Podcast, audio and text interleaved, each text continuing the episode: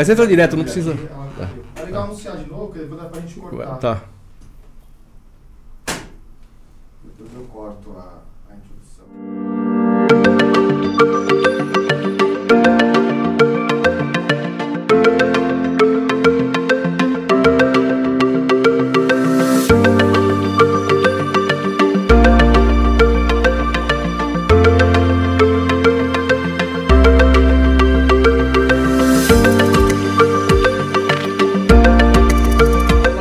Bom dia, boa tarde, boa noite. Você está no Catatal, sempre um papo legal. Catatal é o podcast do Grupo Cata. Grupo Cata você já sabe, mas depois a gente conta mais.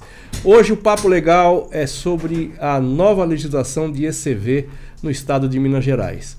É um modelo novo que veio aí, um pouco diferente dos modelos já existentes, que vale a pena você ficar com a gente e entender como é que funciona. E você que talvez não seja do ramo, mas pensa em abrir um negócio, ECV é um negócio interessante, a gente vai falar sobre isso.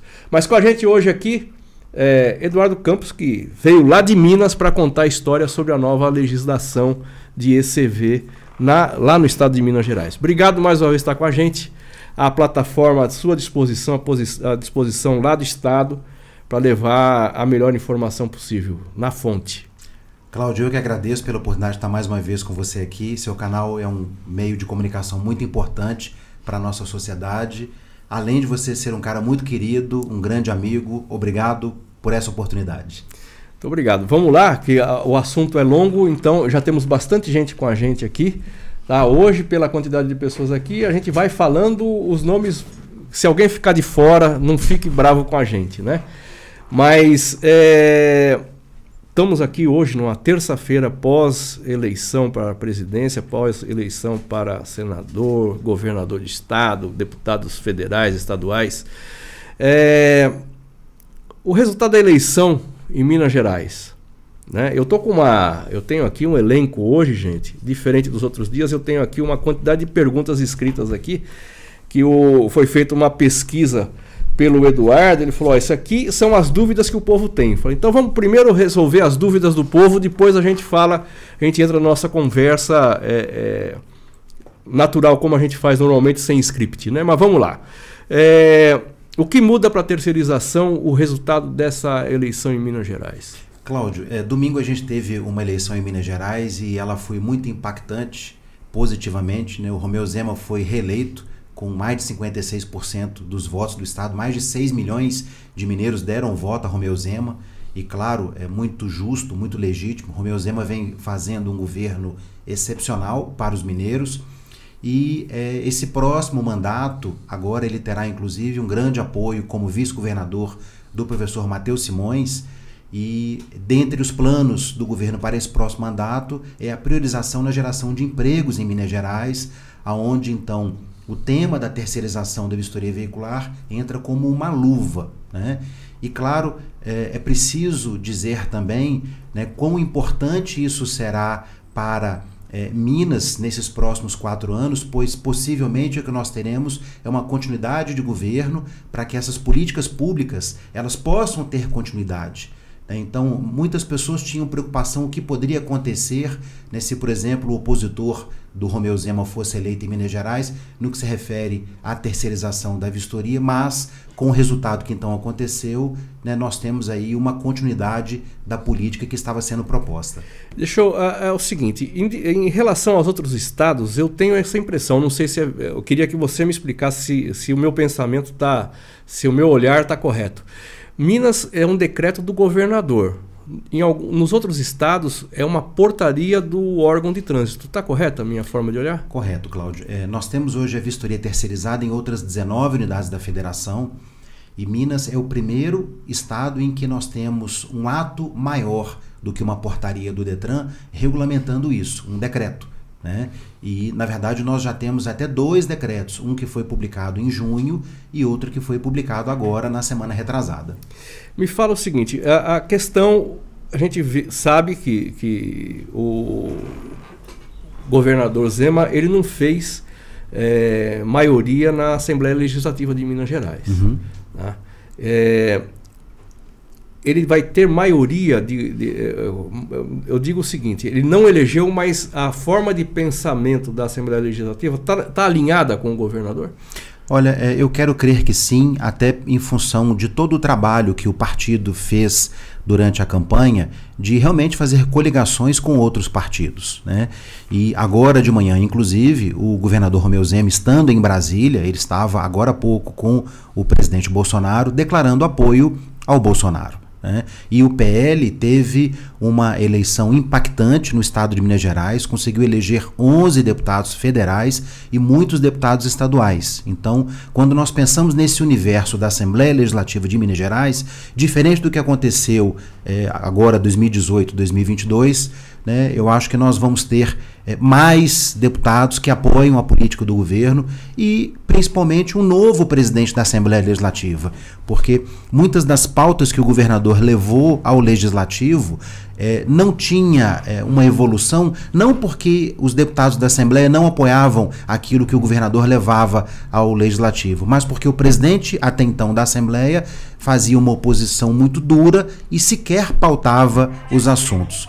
E dentre esses assuntos, a questão até da retirada do Detran da Polícia Civil, né, que é algo importante e não há nenhum deputado na Assembleia, é, ainda a Assembleia de hoje, que declarou ser contrária a essa medida proposta pelo governador, mas o presidente da Assembleia não pautou o assunto para que fosse então discutido pelos nossos deputados. Quer dizer, é, a questão de riscos de, de, de, embates da Assembleia Legislativa com relação a essa lei que foi é, publicada pelo governador, você acha que não, não há esse risco então? Não, e até porque é, é até importante que fique claro para as pessoas de que não há uma vinculação direta entre a terceirização da vistoria e a alteração da Constituição Estadual e de leis estaduais para desvinculação do Detran da Polícia Civil.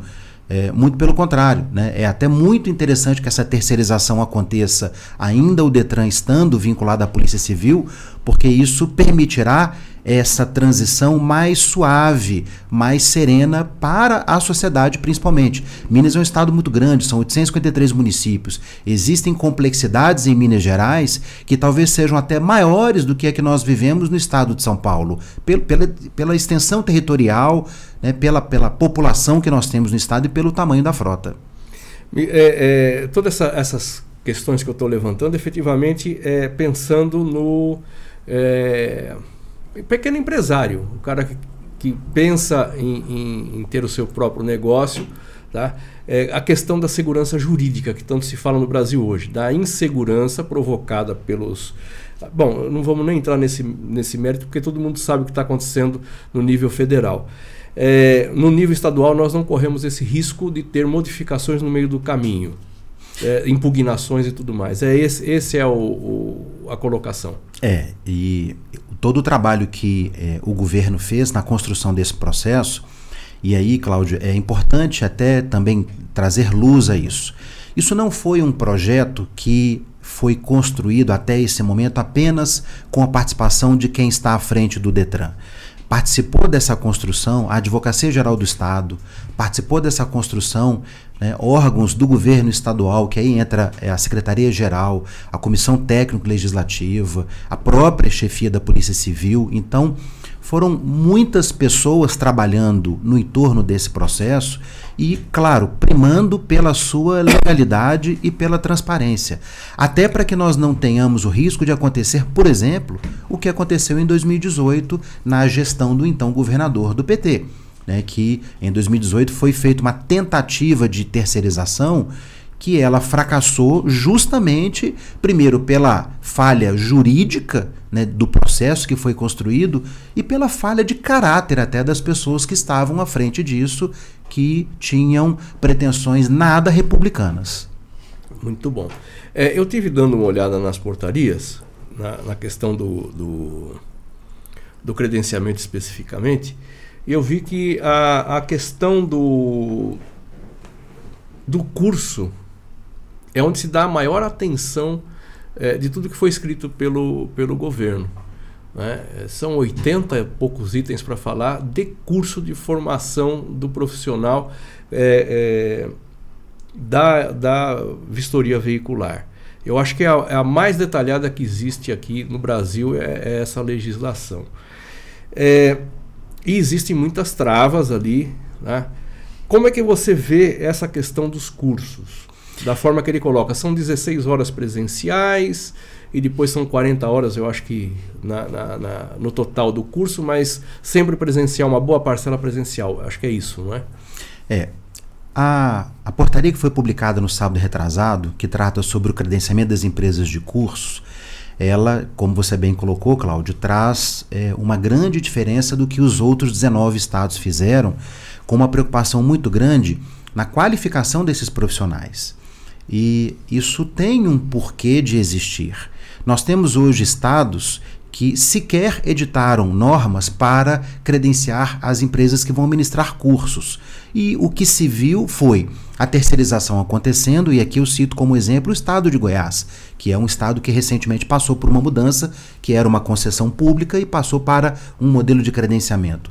Goiás, os primeiros dois, três meses, foi um caos porque as pessoas contrataram profissionais que então alguns tinham feito um curso sério, decente, outros nem tanto, e eles não sabiam trabalhar. E quem pagou preço por isso, por essa má formação, foi a sociedade. O que as pessoas precisam compreender é: nós faremos uma transição em Minas Gerais em que quem hoje executa a vistoria é a Polícia Civil. Né? E ela, as pessoas que estão ali executando essa atividade, eles têm uma bagagem, uma experiência muito grande. Quando você fala em identificação veicular, em adulteração veicular, não há quem entenda mais no assunto do que a Polícia Civil, sem dúvida alguma. Então, o Estado teve sim um olhar muito crítico para que as empresas que vierem ser credenciadas tenham de fato profissionais que saibam executar a atividade. É o primeiro estado, por exemplo, que determina uma jornada de um curso de 40 horas semanais. Né? Os outros estados, aqueles que sequer chegaram a editar uma portaria para credenciar cursos, são cursos de um final de semana. Né? E, é, de fato, é inacreditável né, a gente pensar que todas as pessoas que fazem um curso vão conseguir, no final de semana, absorver tanto conhecimento, tanto conteúdo de um tema que é denso né, e que Sim. tem é, uma, uma, uma, uma, capacidade de ir em itens que não são apenas de identificação veicular, mas permeiam itens relacionados à segurança veicular. E isso é muito sério para a nossa sociedade. É porque acaba acontecendo o seguinte: você tem que separar né, o, o, o cidadão que vai trabalhar como vistoriador, é, que conhece veículo, e o que não conhece veículo. O que conhece veículo, o cara que já foi de oficina, que já trabalhou é, montado em carros, ele tem uma visão diferente daquele que não colhou.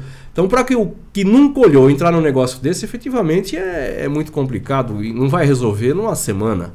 Efetivamente não resolve. Você não forma um identificador de veículos numa semana se ele não conhecer minimamente onde, o que, que é um número de chassi. Então, realmente é, é, é interessante. Com relação a, ao Detran de Minas Gerais e, e, você coloca o seguinte, que hoje ela é feita essa vistoria para transferência de veículos, transferência de município, transferência de propriedade ou de endereço, é realizada pelo Detran de Minas Gerais.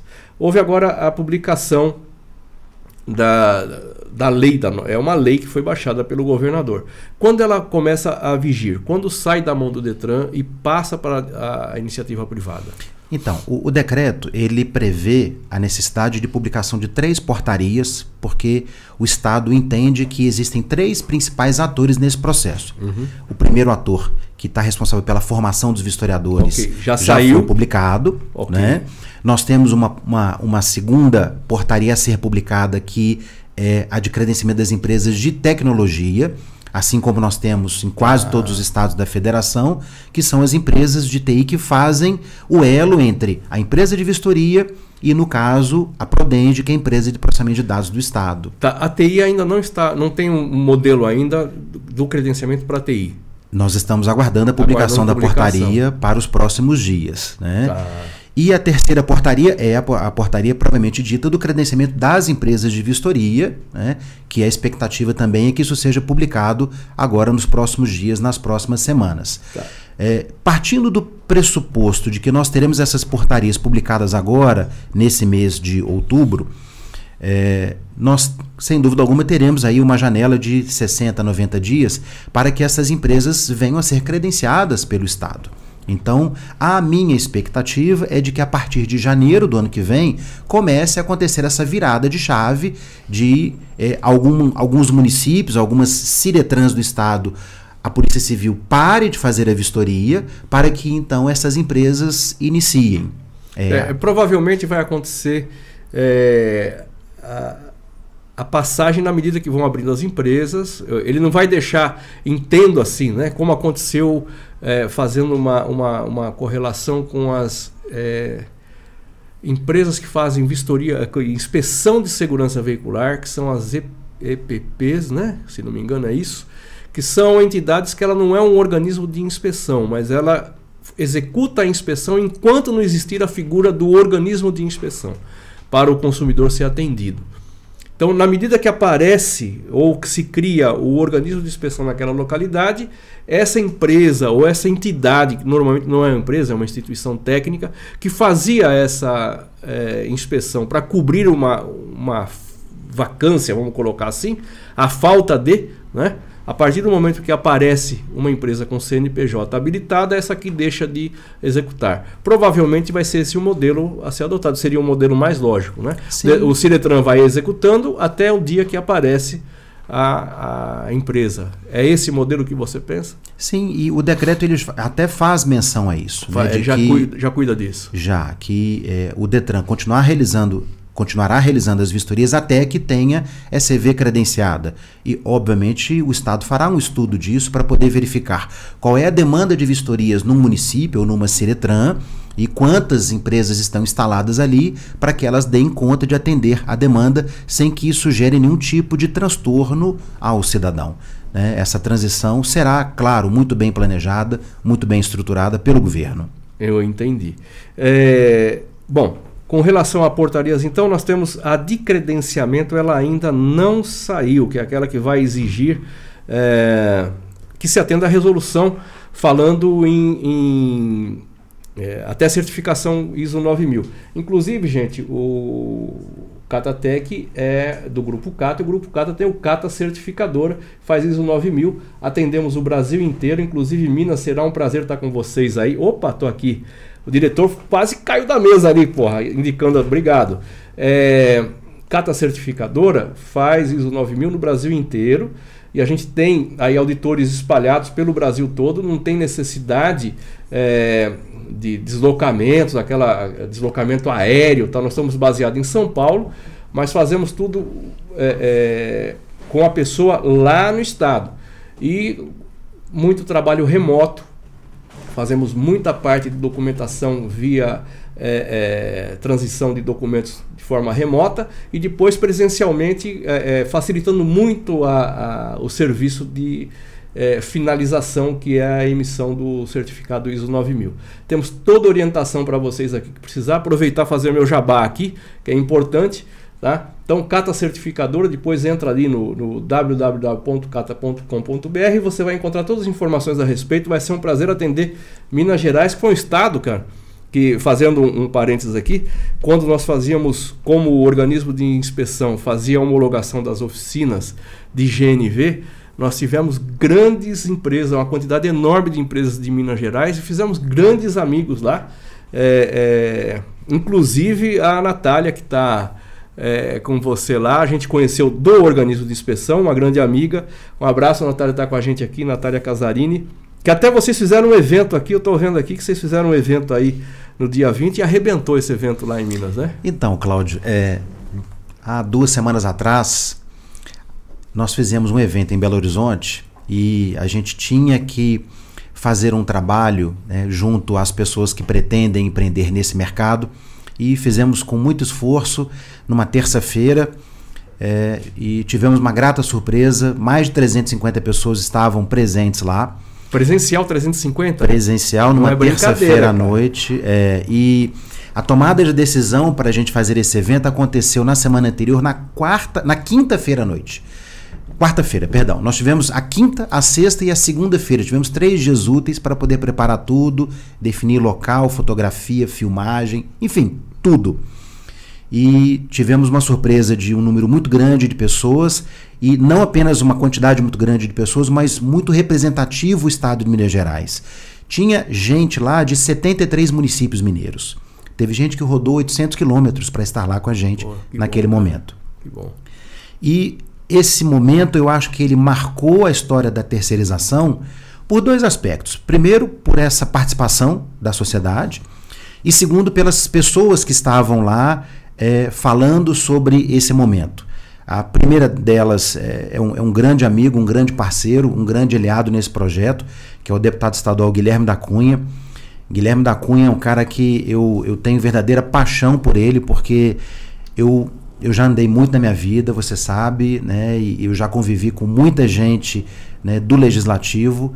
Ele é um político diferenciado, é um cara que ele abraçou a causa da terceirização da vistoria veicular quando ele tinha eh, sido eleito em 2018, não tinha sequer assumido o cargo e não teve um minuto sequer nesses três anos e meio de mandato dele que ele deixou de olhar pela nossa causa. E eu te digo verdadeiramente, se não fosse pelo Guilherme da Cunha, pela atuação dele, pela representatividade que ele tem junto ao nosso governador e ao secretariado, esse projeto não teria nascido. Não adianta eu, Eduardo e Natália, né, nós como pessoas comuns, brigarmos, lutarmos e mostrarmos a diferença disso, se nós não tivermos quem nos pegue pela mão e nos coloque lá sentado com quem manda. Né? Sim. E esse cara é Guilherme da Cunha. Foi reeleito? né? Ele, dessa vez, ele optou por não, Não concorrer. concorreu.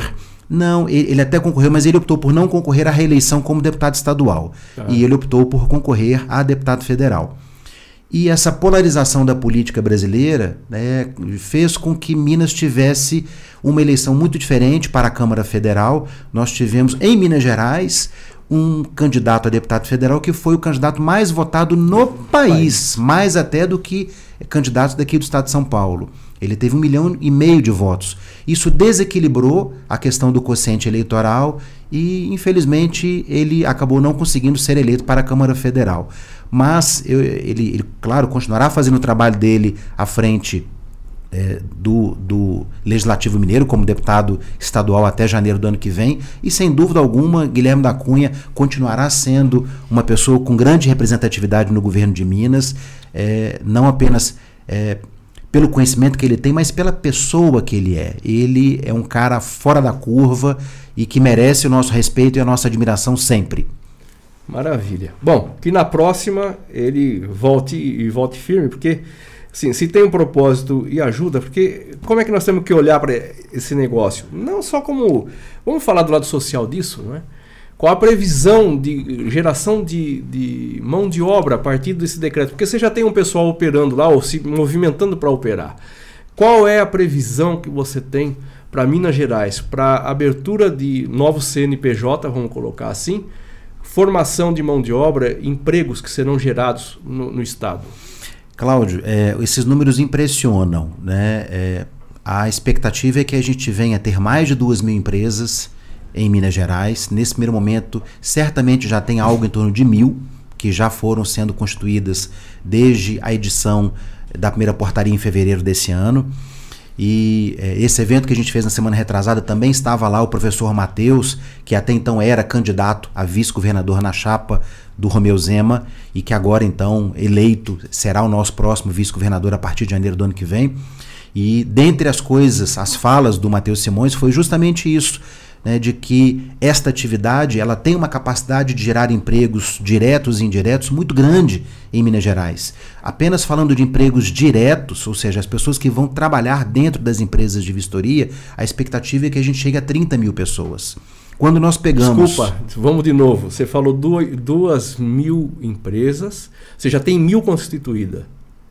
Vai chegar a duas mil com 30 mil empregos. 30 mil empregos diretos. Fora Diretos. Os empregos indiretos, porque a atividade de vistoria veicular, e aí nós temos uma coisa que será muito diferente em Minas. Vamos fazer um paralelo com São Paulo, tá? É, em São Paulo, o empresário do segmento de vistoria veicular ele tem que lutar pelo cliente, porque é livre concorrência. Então, é, é uma disputa que às vezes, ora você ganha o cliente por qualidade no serviço, ora você ganha o cliente por preço. Né? Você reduzindo o teu preço. Em Minas Gerais nós não teremos isso. Né? O, o governador, via decreto, ele determinou que o preço do serviço não será pago primeiro pelo cidadão, o cidadão não pagará a empresa de vistoria, ele continuará pagando apenas a taxa que é devida por lei ao Estado. Então, numa transferência de propriedade, essa taxa hoje é de 233 reais, é o que o cidadão vai pagar. E o Estado é que vai dizer em qual empresa ele deve ir fazer a vistoria. É a tal distribuição randômica, equitativa. Ao fazer isso, o empresário ele não será pressionado para é, agradar aquele cliente no que se refere a ajudá-lo em não olhar determinados requisitos, enfim. Aquilo que o veículo tiver de problema, ele vai apontar. Se o pneu está careca, ele vai dizer: olha, o pneu está careca. Se o para-brisa está trincado é, num, no campo de visão que não pode estar trincado, ele vai dizer e vai reprovar o veículo. Isso vai acabar fazendo o quê? Aquecendo toda a economia que está no entorno da vistoria que é a indústria da reparação automotiva, a própria renovação da frota. Isso também terá uma capacidade de gerar outros milhares de empregos em Minas Gerais. O governo enxergou isso. E quando nós pegamos agora qual é o projeto de governo para o segundo mandato do Romeu Zema, dos quatro pilares que ele tem para esse novo mandato, o pilar mais importante é a geração de empregos no Estado.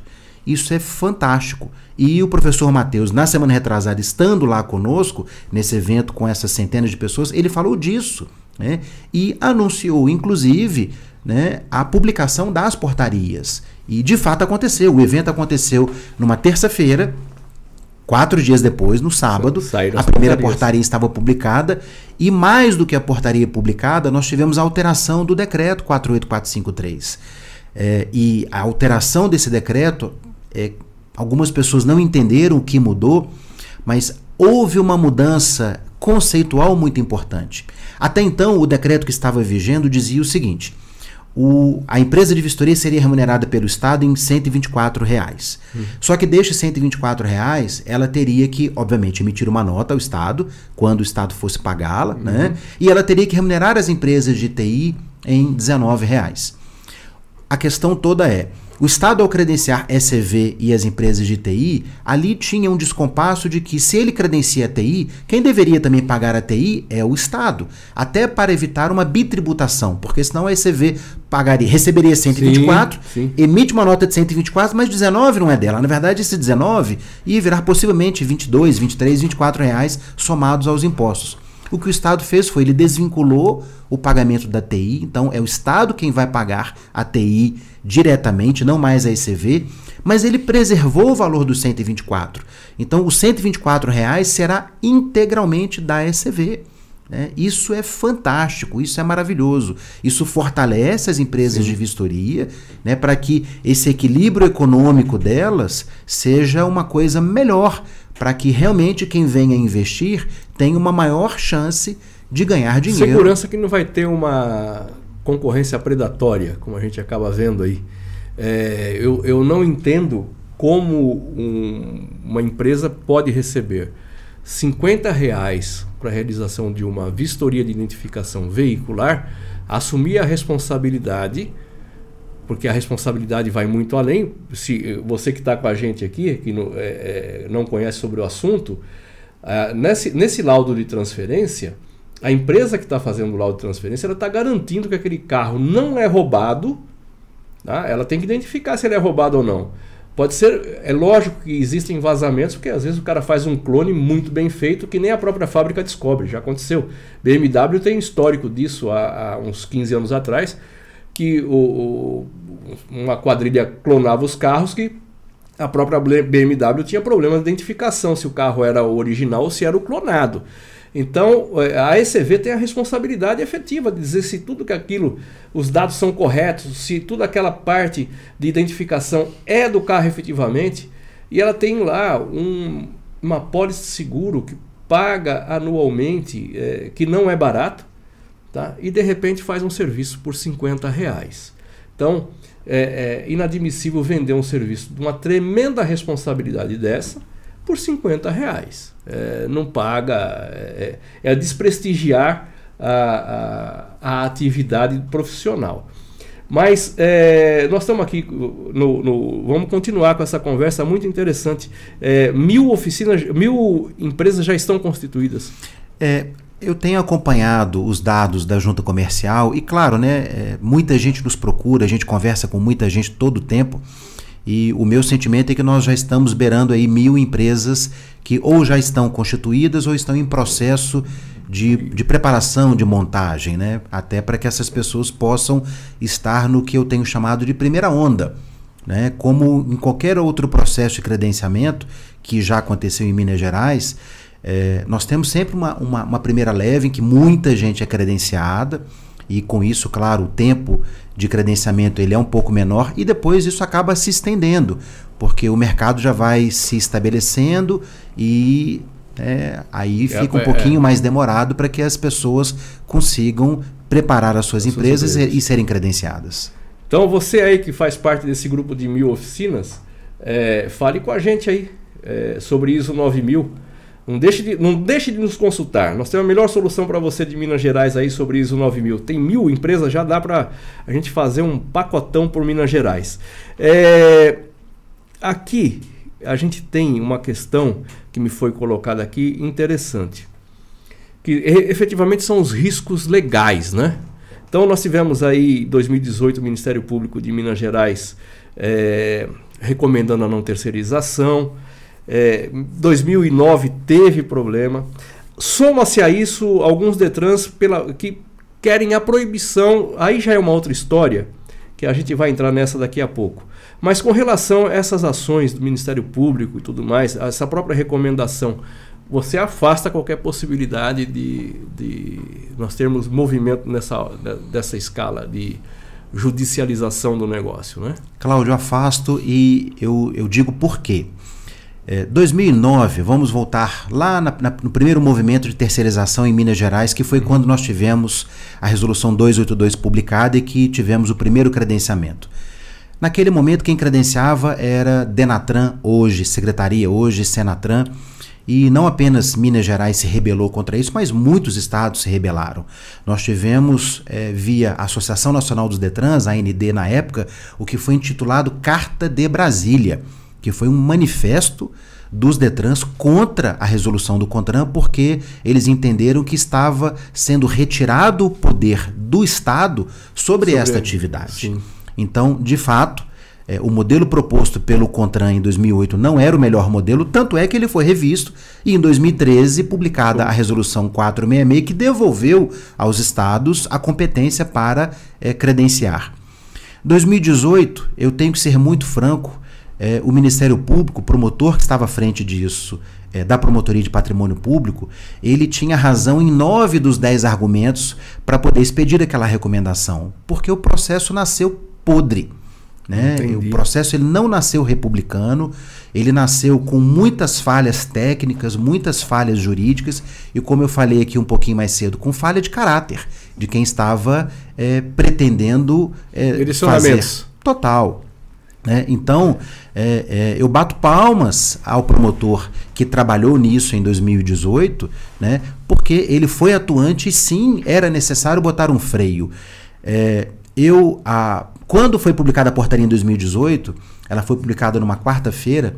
Na quinta-feira de manhã eu estava na porta do gabinete do diretor do Detran com um calhamaço de papel na mão, apontando é, as, as inconsistências técnicas e as ilegalidades que eu havia identificado, porque não podia prosperar. Mas, claro, a minha tentativa neste momento era de correção de rumo né, porque é, eu defendia e continuo defendendo a terceirização, mas era necessário corrigir rumos daquele modelo. O que nós vivemos hoje, Cláudio, é um outro cenário completamente diferente. Nós temos é, muita transparência naquilo que está sendo construído pelo Estado, há diálogo para que essa construção seja juridicamente perfeita. É, é, a primeira vez, e talvez esse seja o único assunto na história do Detran de Minas Gerais em que a Advocacia Geral do Estado está sendo envolvida e não apenas a assessoria jurídica do Detran, ou seja, prima-se pela legalidade. Você fez uma colocação agora há pouco sobre a robustez da portaria de curso que foi publicada. Essa é a atuada. É aquilo ali, para que qualquer cidadão possa pegar uma portaria, ler e compreender como que ele consegue participar desse processo com legitimidade, com transparência e tendo todos o mesmo direito. Né? Sim, Isso é muito importante. sim, essa é a parte mais importante que eu vejo aí é, é a liberdade e ser igual para todos, né? Não tem amigo do rei nesse negócio. Bom, essas questões efetivamente é, é, são esclarecedoras de mais importante para quem já está, segurança para quem está, segurança para quem quer entrar no negócio.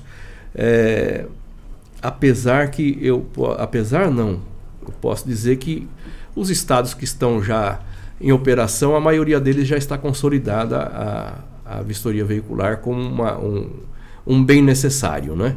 Não, não há mais os questionamentos. Nós temos uma porção de gente aqui conosco, tá? É, vamos ver aqui. Tem que responder o automotivo Palmeiras.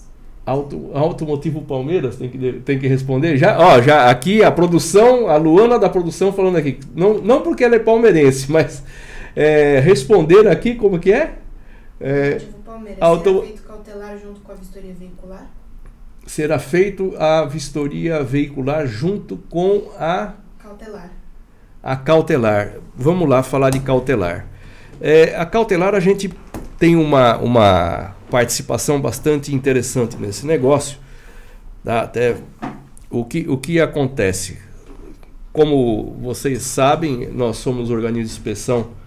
é, dentro do grupo tem os organismos de inspeção, tem certificação, tem uma série de atividades que a gente faz de auditorias em empresas e tudo mais. O- andar na, o- a qualidade é o nosso negócio e a experiência na área veicular tem aí somado é, como organismo 27 anos, mas aí tem o histórico que vem lá de trás, de família e tudo mais. Então o, o veículo sempre foi a nossa, a nossa praia, né? sempre foi o nosso negócio e a gente foi fundo nas questões veiculares. Eu tenho a oportunidade de participar de uma Câmara Setorial de Sindirepa, é, Sindirepa São Paulo, Sindirepa Brasil, falando sobre GNV, mas a- as coisas acabam extrapolando. Né? Temos empresas licenciadas de ECV em São Paulo que trabalham com a marca Cata, é, algumas delas não são muitas, mas são boas empresas muito bem consolidadas, já há bastante tempo com a gente. É, e a gente entende bem as questões de vistoria cautelar é, e os seus desdobramentos. Há um tempo atrás nós tivemos uma, uma questão que era a questão de se colocar em um programa informatizado a determinada reprovação de um veículo, tá? causando um tumulto na comercialização desse veículo. É, nós entendemos que a vistoria cautelar ela tem que ser um documento de apontamento de alguma diferença daquilo que era original no veículo. né?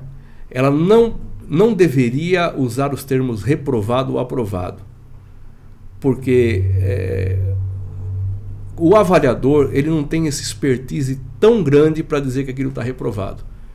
Né? O fato de ser reparado não quer dizer que ele foi mal reparado. E quando se coloca um reprovado como resultado, você está condenando a reparação. Então tem que separar né, o- a existência de um reparo de uma má qualidade da reparação. E a cautelar fez uma confusão com relação a isso. E os maus comerciantes se aproveitam disso, que são os que fazem a transação comercial de veículos, se aproveitam. Ah, o seu carro está reprovado, portanto eu vou desvalorizar ele em 20%.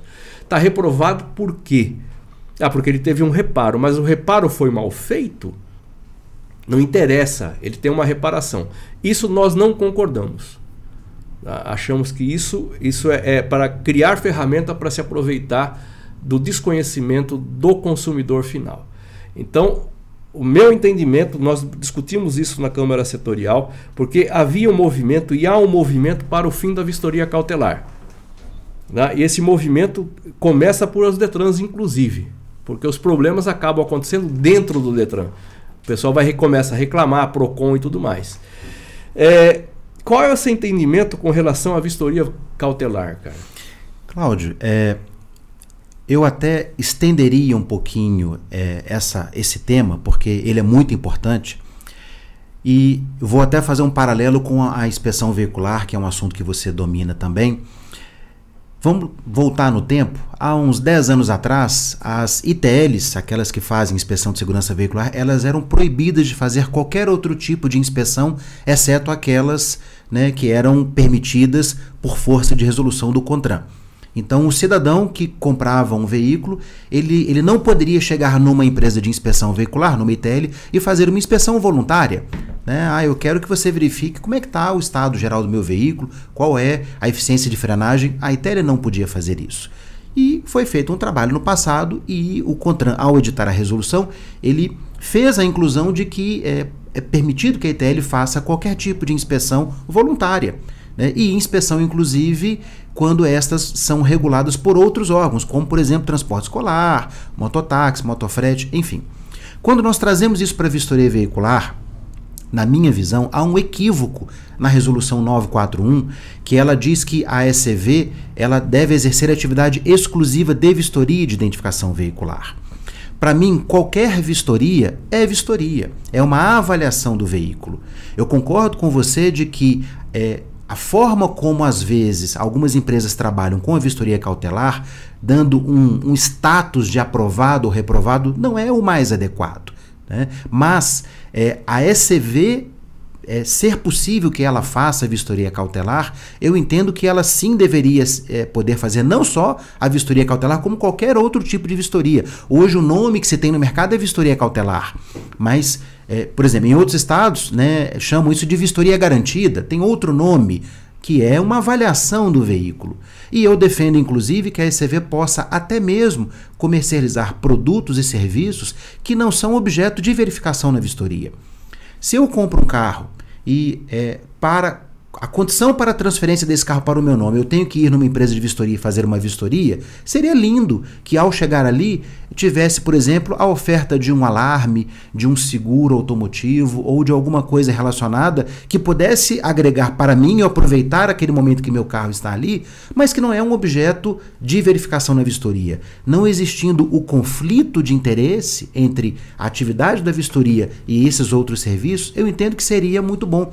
Isso agregaria valor para a empresa de vistoria, seria uma outra fonte de receita a ela né, e permitiria que nós tivéssemos até mais empresas no Estado. Né?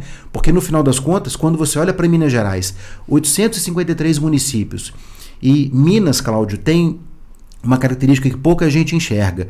Nós temos, de fato, 26 cidades das 853 que têm mais de 100 mil habitantes. Então, nós temos é, centenas de municípios no estado em que não há viabilidade econômica para que alguém monte ali uma empresa de vistoria se ela for depender unicamente da vistoria de transferência. Então, permitir que esses outros serviços sejam agregados na atividade da vistoria vai permitir, inclusive, que o Estado tenha maior capilaridade na atividade. É, o, que, o que eu coloco é o seguinte: é, sou totalmente favorável à realização da vistoria cautelar pelas ECVs. Não vejo nenhum problema disso.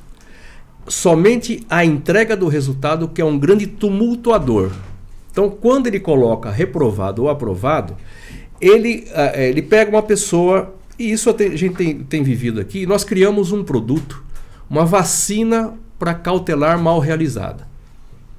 Eu não vou nem falar da cautelar mal realizada. Há um apontamento de um é, é, é, de uma determinada área do carro reparada.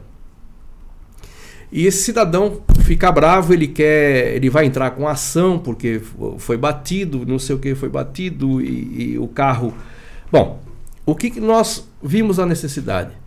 De fazer um certificado de avaliação da reparação automotiva envolvendo reparadores de veículos efetivos. Os nossos são da área de restauração de veículos, principalmente de veículos antigos, acompanhados por um engenheiro que emite uma ART, uma responsabilidade técnica.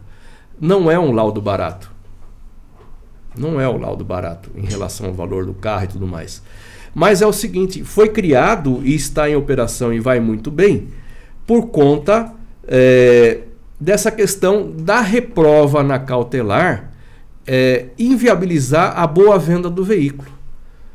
E qual é o nosso foco nesse é, certificado de avaliação da reparação automotiva, o CARA?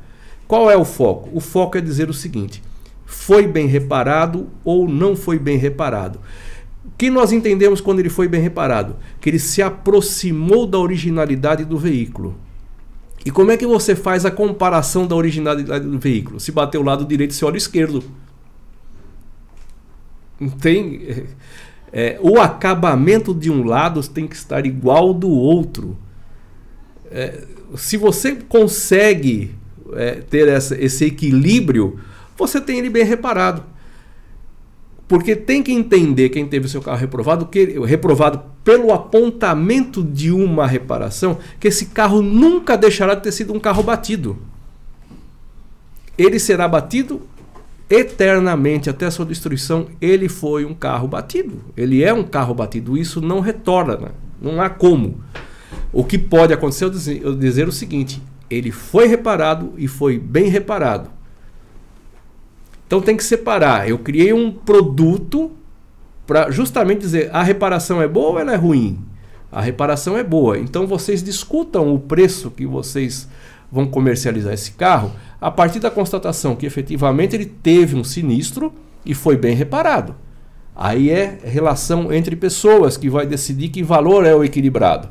No caso da vistoria cautelar, eu entendo que teria menos tumulto, teria menos ações se simplesmente apontasse o reparo, mudasse a terminologia. A reprova pega muito forte no coração do dono do carro. É, Cláudio, e É, continue lá, mas em vez de falar reprova, aponte e deixe que o dono do carro, vendedor, com o comprador decidam.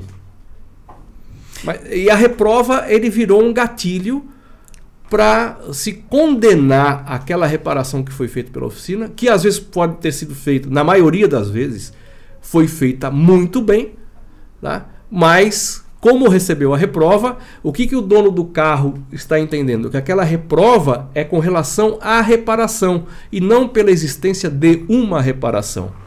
Então, se tem uma sugestão que eu gostaria de deixar para você até levar para discussões futuras, é que a cautelar mude somente a terminologia final. Se ela mudar a terminologia de entrega, de reprova para apontamento, ela vai apagar esse incêndio, essa confusão judiciária que acontece, que há recursos no judicial, ação contra a oficina, ação contra a companhia seguradora, e às vezes a reparação é boa. É, e isso que você está colocando, Cláudio, é, é muito verdadeiro e muito necessário para que a gente tenha essa consolidação da vistoria cautelar no nosso país, que é uma realidade. né? Sim, ela, ela- ela é, um, é ajudador do cara que desconhece veículos, porra. Ela ajuda.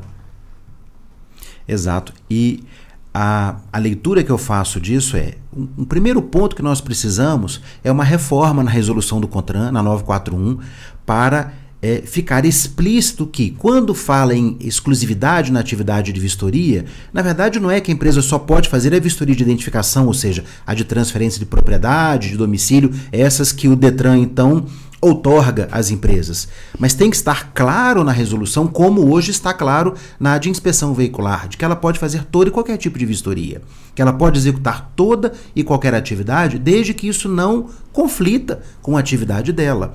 Né? Uma redação mais clara e objetiva disso já resolve essa celeuma no mercado. E da vistoria cautelar, o melhor dos mundos seria que nós tivéssemos uma regulamentação federal, ou seja, como que deve ser feita a vistoria cautelar. Mas isso talvez esbarre numa questão que quem contrata a vistoria cautelar, na minha opinião, ele tem o requisito próprio dele. né? Ele quer que seja verificado uma reparação, ou ele quer que seja verificado um outro aspecto com mais ênfase no veículo.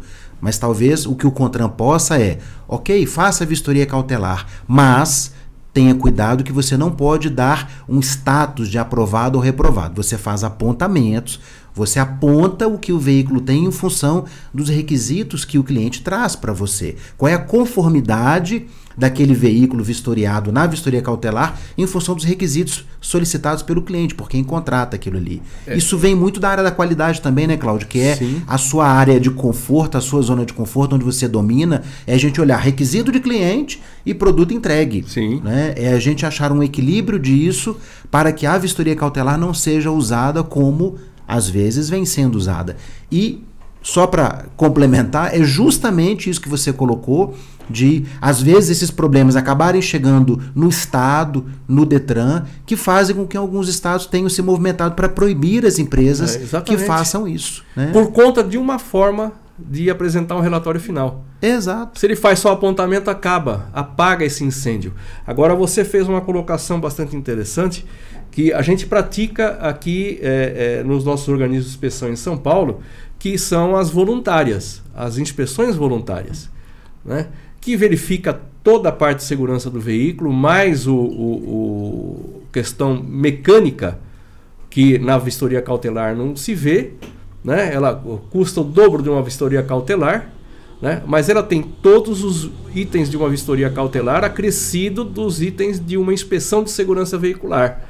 E também vai muito bem, graças a Deus. Quem conhece compra esse serviço, porque ele dá um, um espelho total do veículo. E já existem empresas se especializando em fazer a, a- a cautelar, cobrando quase 1% do valor do carro.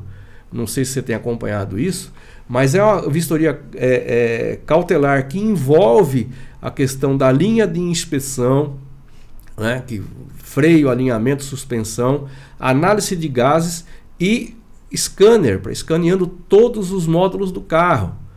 É, então, custa caro? Custa caro. Mas o que esse cidadão vai receber de segurança eh, como compensação é muito alto. Ele vai comprar efetivamente tendo uma leitura completa do veículo. Então, a, eu vejo assim, vai evoluir muito, né? porque o que vai acontecer e já está a caminho, eh, estamos trabalhando nisso também, eh, o que, que vai acontecer? Eu olho um carro, eu, Grupo Cata, olho um carro, coloco esse carro à disposição, um, um selo, uma certificação desse carro, ele está numa plataforma e o comprador que está lá em Minas, eu estou em São Paulo, ele vai entrar no portal, vê lá, esse carro tem o selo Cata. Eu compro com confiança. Por quê? Porque fez todo o processo, passou por um scanner, passou. Como ele foi totalmente eh, verificado, recebeu um selo, vende para qualquer lugar do Brasil. O lojista que fez isso, a concessionária que fez, vende em qualquer lugar do Brasil, põe esse carro na plataforma e manda entregar. E o comprador tem confiança porque ele vai ver tudo que foi feito no carro dele de avaliação. Então, vejo a vistoria como efetivamente um fator importante para o consumidor final. Aumenta a segurança, principalmente daquele que não conhece veículos. Né?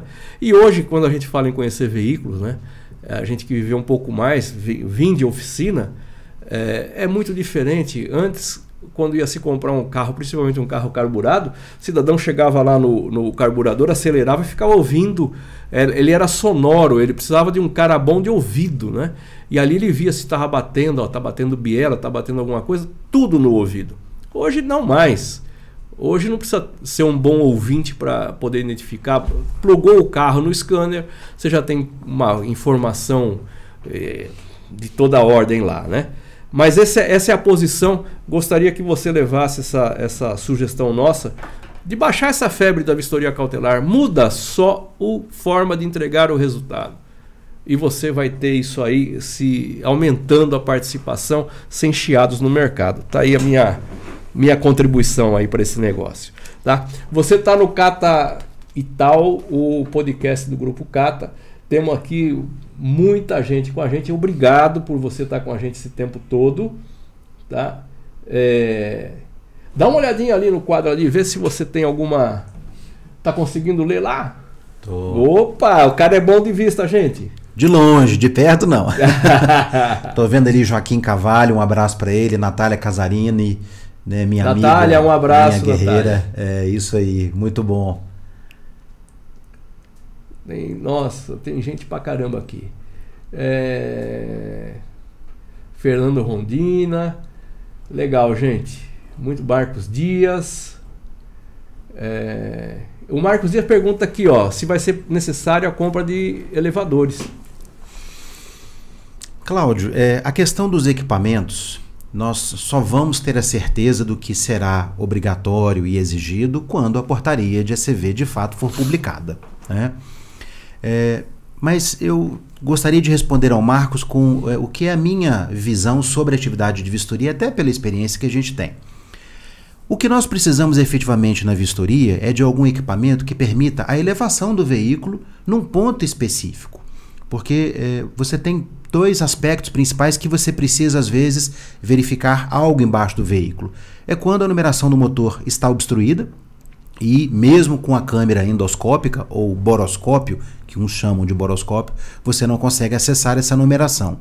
E a outra questão é na numeração do chassi, quando você tem ali uma suspeita de uma adulteração e você precisa olhar por baixo né, da, da chapa para você tentar fazer a leitura da numeração, é, que é o que a gente chama de numeração espelho, ou seja, às vezes foi feito é, uma adulteração onde coloca-se uma, uma nova chapa por cima daquela numeração.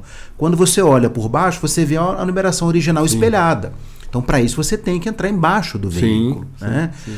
Agora, é, esse levantar o veículo é muito pontual, é, é num ponto específico e apenas naqueles veículos em que você tem uma dessas situações. A crítica que eu faço ao elevador é a mesma que eu faço à rampa e é que eu faço também ao fosso. né? O elevador ele tem um aspecto de segurança muito crítico porque as pessoas acabam não sendo treinadas para é, colocar um veículo ali e entender a distribuição de carga, de peso, e eventualmente a gente vê veículos caindo. Né? Quando o carro cai e não machuca ninguém, menos mal, é um dano material apenas. Para isso, a ECV tem uma pólice de seguro de responsabilidade civil que vai indenizar aquele cidadão. Claro, tem todo o transtorno, enfim, mas resolve-se, é uma questão monetária.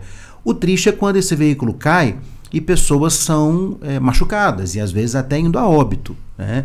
Eu, eu tenho, é, nas palestras que eu dou, eu tenho um vídeo de um rapaz que morreu, que um veículo caiu do elevador e ele ficou embaixo do carro, ele foi esmagado pelo carro, ele morreu. Né? É, a rampa, ela é menos perigosa né, se ela for afixada no piso, Sim. mas você acaba perdendo um espaço dentro da empresa e se você precisa fazer a elevação daquele veículo, você tem que tirar o carro de onde ele está e levar para onde está a rampa, para onde está o elevador, ou seja, você gasta mais tempo, é mais complicado. Existem outras soluções inteligentes que nós podemos adotar, que não é nenhum desses equipamentos, mais baratos inclusive. Agora, nós temos que aguardar a portaria ser publicada. né? Uma coisa é aquilo que a gente, com experiência, entende que é o melhor, né? Mas- para a sociedade, inclusive, né? mas vamos aguardar a portaria e ver o que vem por aí. Maravilha. Aí nós temos aqui o- uma. é, algumas outras perguntas que são, são interessantes aqui. O que, é, o que é fato e o que é fake, né? Que agora a gente tem isso muito claro aí, né? O que é fake, as fraudes, a gente vê bastante essas coisas aí. É, é, é, e passou a ser do- parte do nosso dia a dia ouvir sobre isso, né? É, por exemplo, aqui, ó, só vai credenciar quem tiver alguma influência com amigos ou amigos? Hum, Só vai credenciar quem tiver alguma influência de amigos? Pois é, Cláudio. é, A gente tem ouvido muitas dessas questões em Minas Gerais, que agora o termo é fake, fake news, né? E às vezes eu fico preocupado com essas questões porque tem gente que leva isso muito a sério, mas nós temos que eh, trazer luz a isso e mostrar a verdade das questões. O decreto assinado pelo governador já deixa muito claro né, de que todos serão tratados de forma igual, todos terão o mesmo direito. E aqueles que eh, tiveram um tempinho para poder dar uma lida na portaria de cursos já devem ter notado a transparência do processo. Você, Cláudio, é, é um, é um grande conhecedor destes assuntos, você respira isso há muitos anos. É, eu não conheço um estado em que nós temos uma portaria que regulamenta uma determinada atividade que vai em tantos detalhes, em tantas nuances para trazer clareza ao processo de credenciamento. A portaria de curso e espero que será da mesma forma a de ECV e a de TI, ela entra em detalhes não só das etapas de credenciamento, mas das fases em cada etapa, com muita clareza do que o Estado espera que seja a ação do empresário, né, para que ele venha atender os requisitos. Explícito o que é o requisito, sem jogo de palavra, sem essa história de que tem um requisito que está no capítulo que trata de credenciamento e outro que está lá no finalzinho de disposições gerais. É, é, eu vivi muito licitação pública e uma das pegadinhas que tinha no passado em licitações que faziam né, os licitantes perderem era justamente isso. Você acreditava que todos os requisitos de habilitação estão num artigo ou num capítulo e de repente lá no final do edital tem um detalhe que é um outro requisito que você tem que comprovar com o documento também. Minas está mostrando que ele faz diferente, que ele traz transparência a isso e é, o processo de credenciamento, como já é em vários credenciamentos no Detran de Minas, ele acontecerá tudo no ambiente virtual por meio de um sistema da Prodenge. Ou seja, é, o empresário ele não vai estar na dependência de A, B ou C. Aquele que quiser ser credenciado, ele vai fazer um peticionamento eletrônico ao Estado e isso será analisado por servidores, né, claro, com muita imparcialidade, com muita isonomia. Cara, nós temos. Eu, eu, é, é, aí é curiosidade minha. Como é que funciona a questão de alvará e de AVCB em Minas Gerais para essas empresas que normalmente são empresas de pequeno porte, né? Que espaço para três, quatro veículos, não, não, também não vejo necessidade de coisa muito maior do que isso, né? Mas normalmente, e como é tratado isso no, no estado? Cláudio, como é, isso acontece lá? Nós temos a felicidade de nós termos hoje uma junta comercial extremamente informatizada. Tá? A, a, a, Junta Comercial de Minas, a JUSENG, para a atividade de vistoria, que tem um KNAI específico para isso, por ser uma atividade de baixo impacto, ela já tem é, uma, uma relação jurídica com as prefeituras e que no momento em que você tem a emissão do alvará, perdão, do CNPJ, ou seja, o registro da pessoa jurídica, o alvará já sai automaticamente. Né? O alvará de funcionamento, então, está vinculado à emissão do CNPJ. Sim, Quer dizer, quase todos os municípios mineiros. Na verdade é o seguinte, vamos lá. Nós temos um alvará que é o alvará da existência do imóvel, que é o habite-se. Que é o habite-se. Tá? Que se faz a grande confusão, precisa ter alvará. E o alvará de funcionamento da atividade efetiva. Está muito correto essa forma. Porque aqui se pede uh, o alvará do imóvel, você tem que ter o alvará da prefeitura, e não é isso que eu estou querendo. Que se ele já existe, tem número, tem água, luz, tá, é um problema é, da prefeitura ter esse imóvel regularizado ou não. Isso é um problema que não me cabe como locador e como o cara que vai montar uma atividade dentro desse negócio. Eu preciso ter o alvará para a execução daquela atividade naquele endereço, que é muito diferente. Né? Então, é, é, se sofre muito, em alguns estados se, se, se, se, sofre, porque se quer um alvará de funcionamento, se quer um alvará do imóvel, não um alvará de funcionamento da adequação da atividade dentro daquele imóvel. Então, lá, muito legal. Então, já na pedida do CNPJ, com base no KNAI, é concedido o alvará de funcionamento. É isso? É. O que as pessoas agora têm que estar muito atentas é às vezes eh, você acaba alugando um imóvel, por exemplo, numa cidade mineira, e a área que está declarada como construída daquele imóvel não é de fato a área real. Exemplo, eu comprei um lote de 500 metros quadrados, construí lá um barracãozinho com apenas 100 metros quadrados e fiz o processo de legalização da construção na prefeitura, o, o habite contendo uma área construída de 100 metros quadrados. Depois eu resolvi ampliar, o meu barracão virou um grande galpão nos 500 metros quadrados. O empresário, ao utilizar esse imóvel com então 500 metros quadrados de galpão, ele talvez tenha um problema porque a área que vai constar no alvará não será os 500 metros quadrados e sim os 100, que é o que está autorizado pela prefeitura no habite para ser utilizado Entendi. para as atividades econômicas. Então, é, existem essas nuances, existem esses detalhes. E aí a própria resolução do CONTRAN já diz, né? Por que, que eu sou obrigado a apresentar um alvará e uma planta baixa?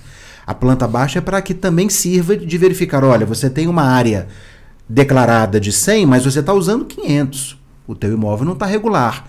Corrija, resolva isso primeiro. né? Então, existem essas nuances, esses detalhes que as pessoas precisam conhecer, ter ciência e fazer uma boa escolha, né? para não ter depois o dissabor de no meio do processo falar, nossa, meu imóvel não atende. Com a casa pronta, Com né? a casa pronta, exato. E o AVCB, que seria o Corpo de Bombeiro? O AVCB, é, nós temos uma legislação estadual sobre essas questões e por ser uma atividade que não tem nem impacto é, no que se refere a, a- resíduos, né, resíduos sólidos, resíduos químicos, nada disso, não é exigido o AVCB para atividade de vistoria.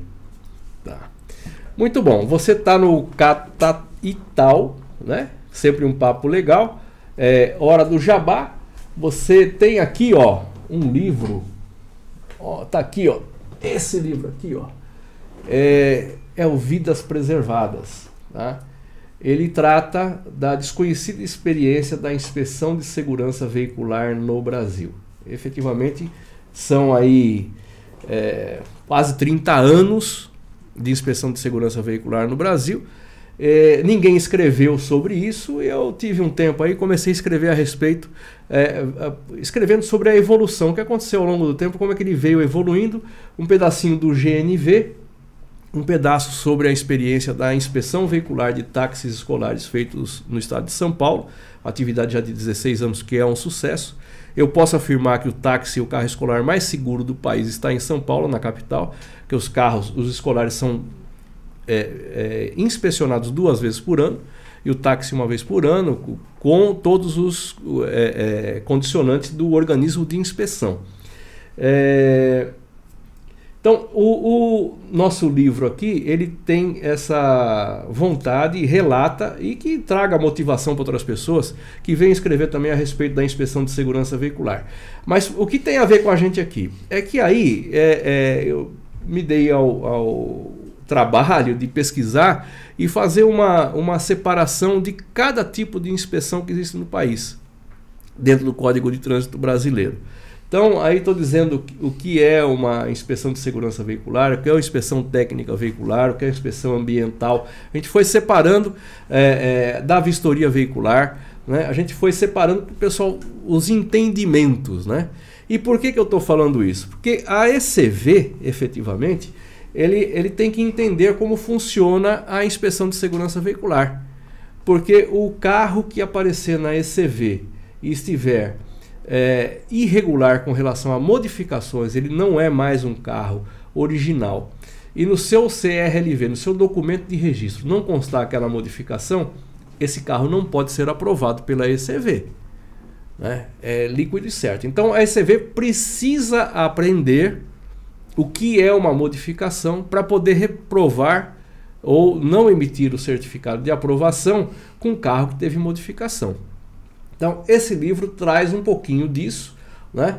E dá algumas referências para você buscar entender o que é modificação de veículos. Em breve a gente vai ter novidades com relação a isso, sobre modificação de veículos, que vai é, é, dar um balizamento para as ECVs não aprovarem os carros de forma irregular. Inclusive, reiterar o meu agradecimento, você participou do nosso evento para falar com a ECV sobre esse assunto, é, abrilhantou.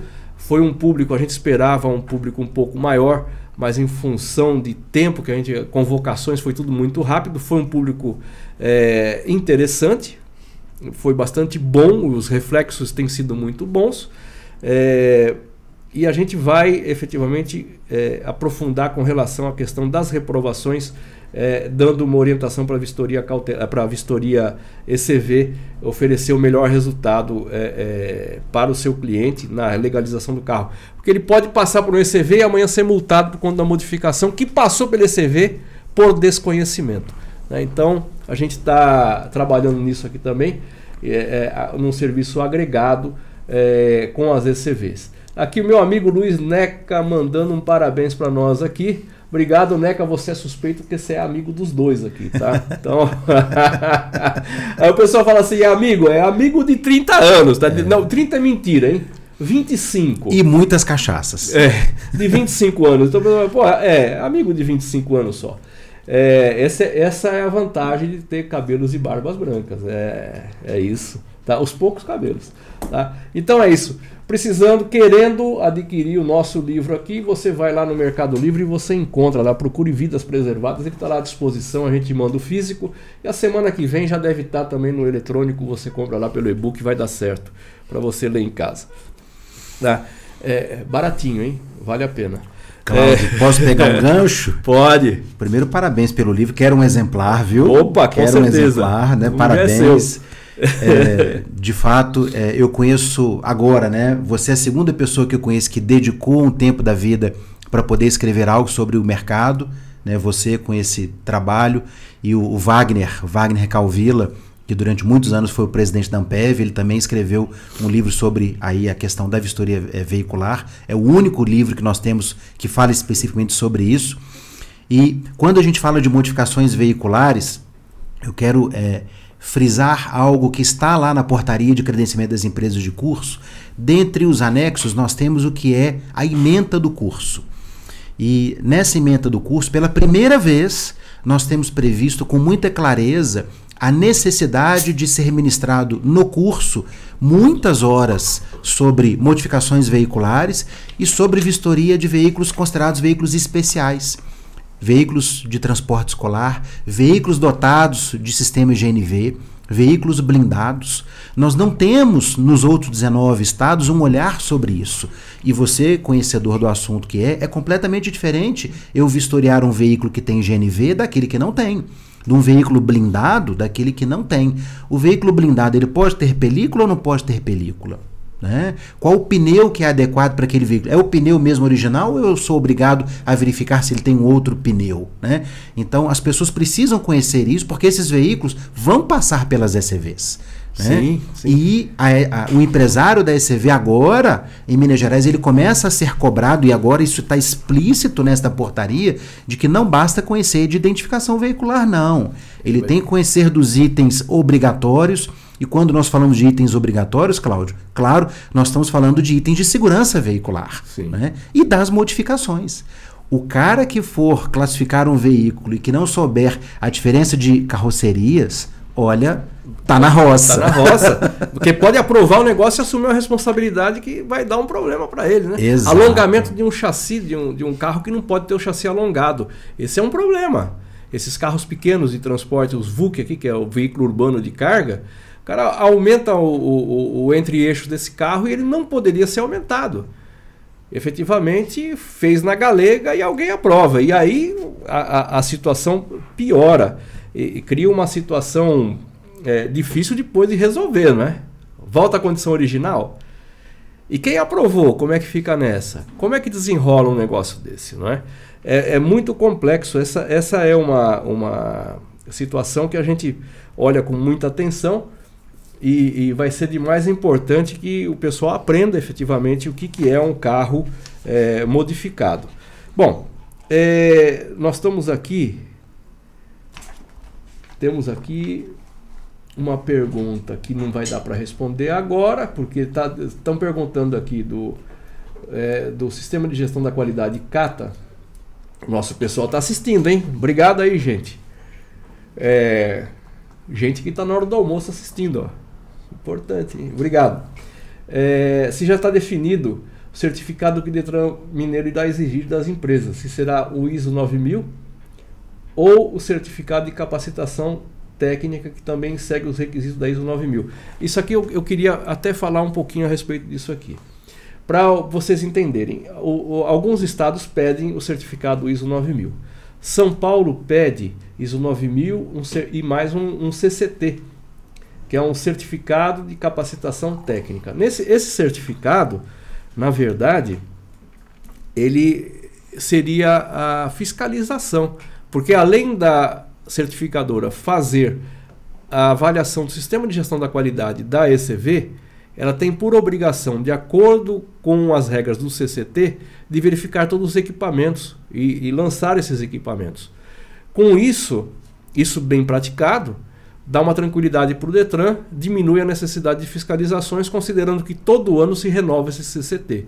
Uma ferramenta que está disponível aqui no Detran São Paulo, Nós praticamos isso na certificação das nossas ECVs, todas as ECVs que a gente está atendendo, já temos um número bastante interessante de ECV que a gente atende no Brasil inteiro. É, e a gente pratica isso, mais especificamente em São Paulo, o CCT. E o, ele, ele, ele faz o, a função efetiva de dar mais tranquilidade para o Detran. Você vê isso acontecendo, é, foi previsto, pelo que você ouviu do que vem pela frente no credenciamento, o, o formato CCT pode acontecer dentro de Minas Gerais? Cláudio, eu não vejo a possibilidade disso ser exigido em Minas Gerais pelo seguinte motivo. O Estado está primando pela legalidade jurídica daquilo que ele está é, produzindo para essa terceirização. E a resolução 941 do CONTRAN, ela é taxativa quando ela fala dos requisitos de infraestrutura técnica operacional, aquilo que é poder discricionário do Estado e aquilo que não é. Então, exemplo, quando você vai lá no artigo que trata sobre estes requisitos na resolução, ele é taxativo ao dizer a exigência da ISO 9001 e quais as condicionantes para sim, ser aceito, sim. inclusive o comprovante de pagamento integral da apólice. Sim. É, ele não dá margem para que seja transformado esta ISO 9001 em algo como o Detran de São Paulo fez. É, a meu ver, o que o Detran de São Paulo fez foi exatamente isso que você disse. Ele misturou dois assuntos, ele misturou uma exigência de infraestrutura técnico operacional, que é a ISO 9001, com competência para auditar, fiscalizar as empresas. Na minha opinião pessoal, isso não poderia ter acontecido. Mas, enfim, é o que foi feito. Minas, como está primando pela legalidade jurídica, aquilo que o CONTRAN escreveu foi: compete ao Estado elencar demais requisitos de infraestrutura, mas aqueles que estão já previstos na norma, eles não podem ser mudados. Então, eu espero que não venha a ser exigido nada, até para que a gente possa justamente preservar esta base sólida da, da legalidade do projeto. O que nós não podemos admitir em Minas Gerais? Que sejam inseridas ou interpretadas é, exigências da norma ao bel prazer para que isso acabe caindo na ilegalidade. Né? E é, de tudo que eu já participei, de tudo que eu já ouvi, né, de reuniões que eu e Natália tivemos a oportunidade de participar em Minas, eu duvido que o Estado cometerá esse tipo de equívoco, eu duvido que ele colocará algo que possa colocar em risco o processo, até porque, repito, a terceirização em Minas não é um processo que é um projeto do Detran, é um projeto de governo. É um projeto em que, como nós falamos aqui mais cedo, é o, é o único estado em que o governador botou o nome Sim. dele ali. O governador Romeu Zema não vai botar o nome dele em algo que tenha é, qualquer risco de ilegalidade. Tá. Você, é, dentro dessa linha, você entende que a fiscalização vai ser exercida por quem lá?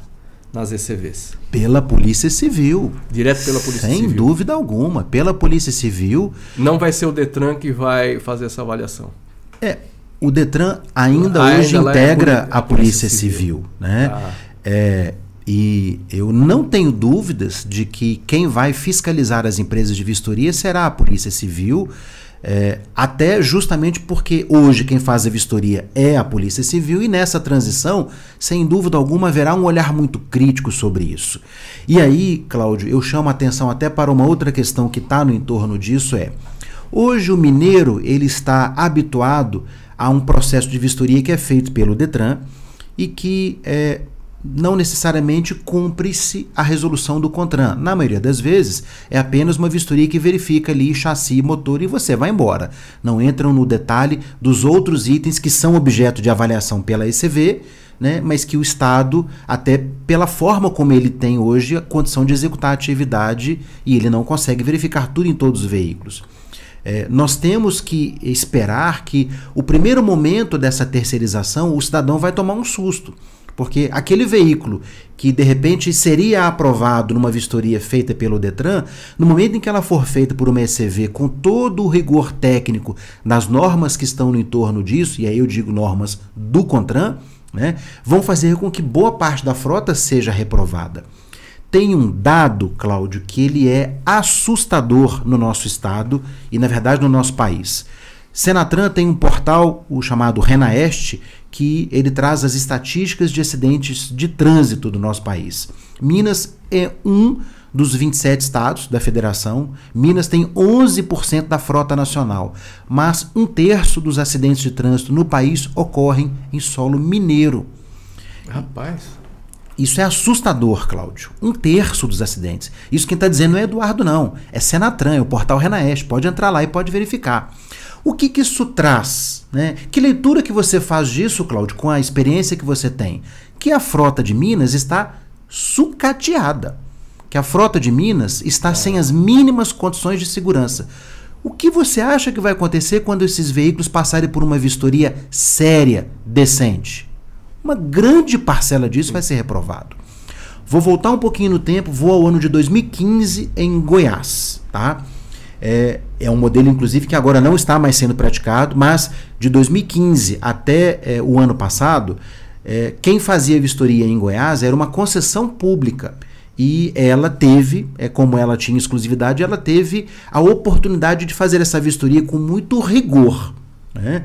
É, quando o Contran, perdão, quando o Denatran criou um grupo de trabalho para revisar a resolução, na época 466, era o Dr. Elmer Coelho Vicenzi, que era diretor do Denatran 2017, e eu participei desse grupo de trabalho no Denatran, nós tivemos acesso a relatórios que o Detran de Goiás tinha sobre os índices de reprovação. O primeiro ano da vistoria terceirizada em Goiás, em boa parte dos municípios, o índice chegava a 78%. Nenhum município o índice foi menor que 40% no primeiro ano. Por causa justamente desse Sim. sucateamento da frota, da frota, do mau cuidado que a sociedade tinha com a frota. Hoje esses índices são muito pequenos, porque as pessoas aprendem que para eu fazer uma vistoria e ser aprovado, o meu carro tem que estar em condições. Então, é isso que eu espero que vai acontecer em Minas Gerais, e sem dúvida alguma isso vai trazer o quê?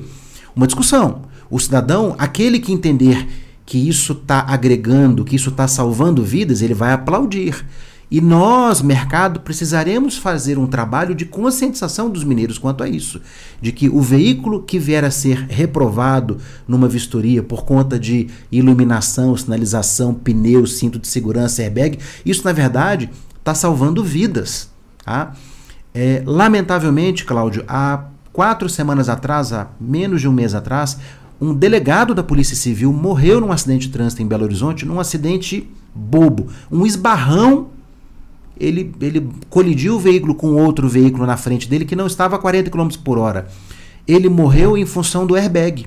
O airbag abriu, só que era aquele airbag que nós sabemos de uma indústria japonesa que faliu e que tinha um, um recall pendente. O recall do airbag. Fragmentos foram arremessados contra esse, esse delegado. Um deles perfurou, atingiu o coração. Ele morreu na hora, num acidente bobo, sabe? Jamais isso aconteceria. A vistoria tem a capacidade de resolver isso, porque é, tem que ser objeto de verificação se existe recall pendente para aquele veículo. Tem recall pendente?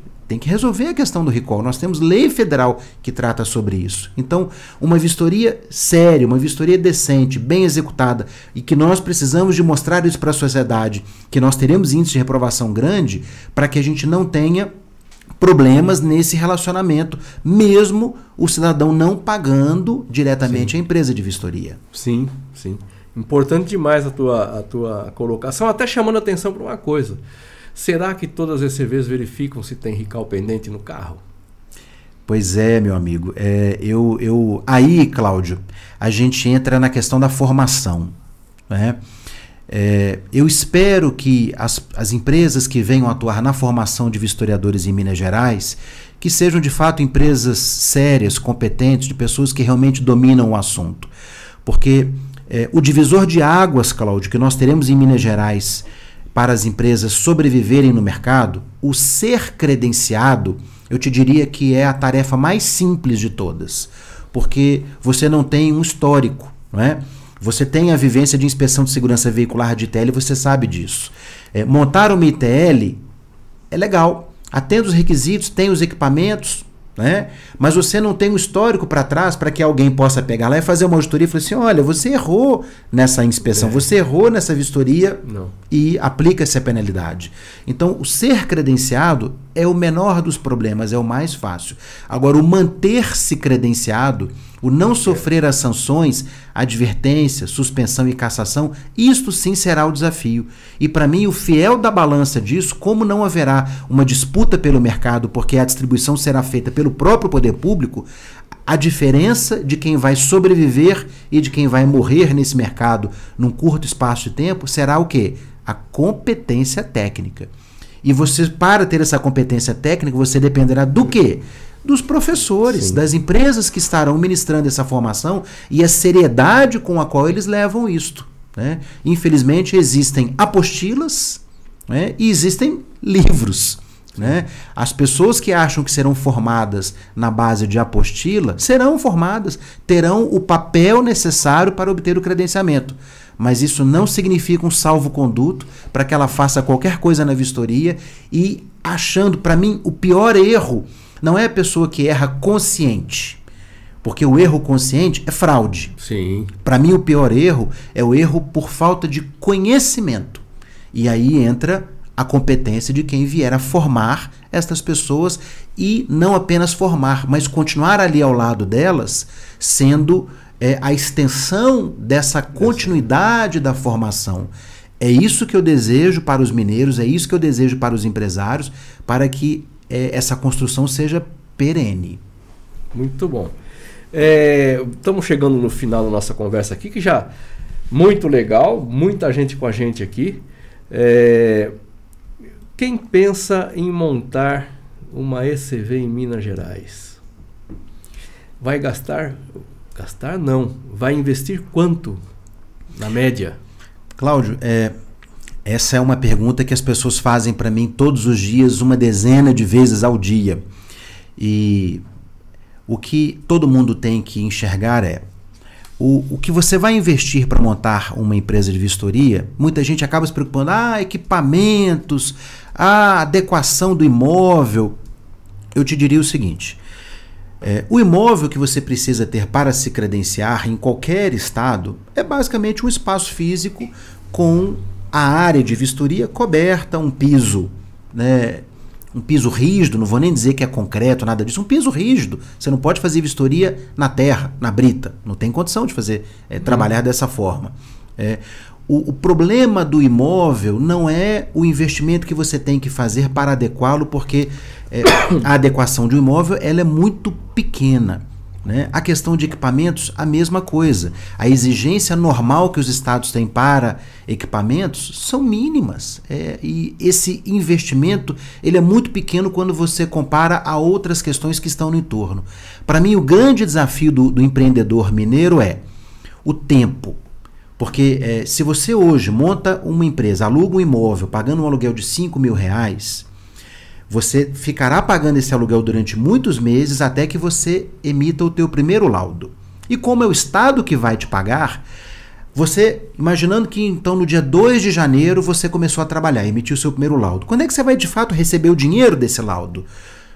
Você tem que fechar o mês de janeiro, para o Estado poder fazer o cálculo do total de vistorias que você fez, isso terá um processo de empenho para pagamento. Sem dúvida alguma, a primeira vez que isso for rodar no Estado levará tempo. O Estado também vai estar aprendendo como fazer isso. Eu imagino que isso poderá ser pago só em março. Então, aquelas pessoas que estão montando, pensando que basta ter o dinheiro para fazer uma adequação física, comprar equipamentos, contratar pessoas, esquece. esquece. Né? Esse investimento ele é barato. Né, de todos os cálculos que eu já fiz das pessoas que eu estou auxiliando na montagem disso, gasta-se 40, 45 mil reais no máximo. O duro é o capital de giro para você manter-se. Esperar chegar o credenciamento.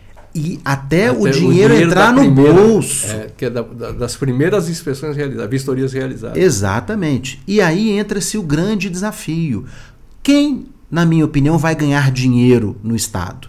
Se o preço é definido e é fixo, é o Estado que te paga. Se a demanda pelo serviço é o Estado que vai designar a você, ou seja, você não faz uma busca ativa de clientes, como é que você vai ganhar dinheiro? Tendo o menor custo. Então, aquelas pessoas que estão montando empresas sem fazer um plano de negócios, sem desenhar uma estratégia para isso, algumas podem fracassar nesse meio do caminho. Algumas podem ter negócios que não serão viáveis economicamente e, mais do que não ser viável, elas vão perder o investimento que elas têm. Então, é, se conselho fosse bom, a gente não dava, a gente vendia, né? Mas um conselho que eu dou a todos que estão assistindo é: faça um estudo econômico, faça um plano de negócios primeiro, conheça a realidade e seja não otimista com esses investimentos e com esse capital de giro, seja realista para que você realmente verifique se você tem condição de entrar nesse mercado e sobreviver nele. Essa é a grande. É o, a, a, o grande não é conselho, grande sugestão, né? Estude antes de entrar. O futuro para o mercado de vistoria em Minas e no Brasil, acho que está claro, né? Temos um bom futuro pela Sem frente. dúvida alguma. É, é, um, é, um, é um mercado que nasce com uma robustez jurídica, né, com um Estado, um governo comprometido com a atividade. E, repito, a reeleição do governador Romeu Zema alicerça, pavimenta mais ainda esse processo, né, porque é, se alguém ainda tinha algum medo de ruptura em função de um outro governo assumir o Estado, isso não aconteceu, isso não acontecerá, e eu arrisco dizer que também não acontecerá daqui a mais quatro anos. Porque o agora vice-governador, professor Matheus Simões, eu não tenho dúvidas de que ele, ele será candidato à reeleição daqui a mais quatro anos e será governador do nosso estado. E nós teremos então não apenas quatro, mas oito anos né, de é, estas pessoas à frente do Estado, mantendo aquilo que é a proposta hoje para a terceirização da vistoria. Minas vai brilhar, Cláudio. Muito bom. Certeza pela forma que as coisas estão sendo conduzidas. Bom, se o pessoal quiser continuar esse papo contigo, fala o, o contato. O meu telefone é o 31 DDD 99276 3601 e quem quiser também pode entrar no meu site, o www.pconsult.com, perdão, .com não, .net.br. Lá no site também tem o meu contato. Muito bom. Estamos chegando no final. Você que está com a gente aqui, ó, é, se inscreva no nosso canal. Importante que você esteja com a gente aqui. Todo dia, toda, todo podcast nosso tem um papo sempre muito interessante. É, de tudo quanto é assunto, tá? Nós falamos aqui de cavalos, falamos de Fórmula 1, falamos de tudo. Esteja com a gente aqui, é, deixa o sininho ativado aí, toda vez que estiver no ar aí você vai. Estamos sempre ao vivo. Então, às terças-feiras e de sexta-feira a gente tem um, um, um papo técnico no Catatec. Aí já é um papo técnico muito legal. É, se você se interessar, adquira o nosso livro, tá? O Vidas Preservadas lá no, no Mercado Livre, ele está lá, no Mercado Pago, tá? É, se você precisa de certificação ISO 9000 para a sua ECV, em qualquer lugar do Brasil, nós temos a forma mais econômica de chegar até você, a forma mais rápida, te damos uma orientação e, e temos um sistema disponível para você mandar seus documentos, fazer a coisa acontecer da forma mais suave e não é nenhum bicho de sete cabeças. A gente consegue desmistificar tudo isso. www.cata.com.br você vai encontrar lá tudo que o Grupo Cata faz. É, esteja com a gente sempre. Um abraço, muito obrigado. Eduardo, mais uma vez, obrigado por estar com a gente aqui. Um prazer enorme te receber para falar de um assunto tão legal quanto as ECVs. Eu Valeu, te agradeço, cara. Cláudio. E agora eu que vou te fazer um convite, tá? É, quando nós tivermos as outras duas portarias que faltam ser publicadas, elas serem publicadas, eu e Natália vamos certamente fazer um outro grande evento em Belo Horizonte. Fiquem já aí atentos, né? acompanhem a gente nas nossas redes sociais, porque assim que isto for organizado, nós vamos estar anunciando. E eu te faço um convite para que você esteja conosco lá em Belo Opa, Horizonte, obrigado. até para que você possa também, né, como você colocou aqui, vender o teu jabá, né, a questão da certificação, né, e falar do seu trabalho à frente desse mercado, né? Você é um dos grandes conhecedores desse nosso mercado. Eu te respeito, te admiro muito e vamos juntos para Minas Gerais. O mercado de Minas é de todos para todos. Vai ganhar dinheiro em Minas Gerais, Cláudio, quem for competente, quem for sério e quem for bom. O mercado é de todos, de todos e para todos. É isso aí. Mais uma vez, muito obrigado. Obrigado a você. Um grande abraço, diretor. Obrigado. Rodrigo Eige, Luana Torelli, obrigado. Um grande abraço. Até breve. Solta a vinheta. Venha com a gente sempre. Um beijo para você.